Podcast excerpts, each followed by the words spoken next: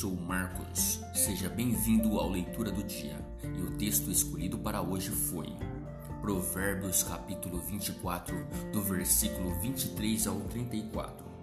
Mas alguns provérbios dos sábios são também estes provérbios dos sábios: parcialidade no julgar não é bom.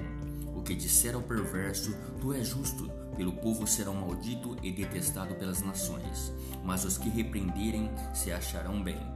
E sobre eles virão grandes bênçãos, como beijo nos lábios é a resposta com palavras retas. Cuida dos teus negócios lá fora, apronta a lavoura no campo e depois edifica a tua casa. Não seja testemunha sem causa contra o teu próximo, nem os enganes com os teus lábios. Não digas, como ele fez a mim, assim lhe farei a ele.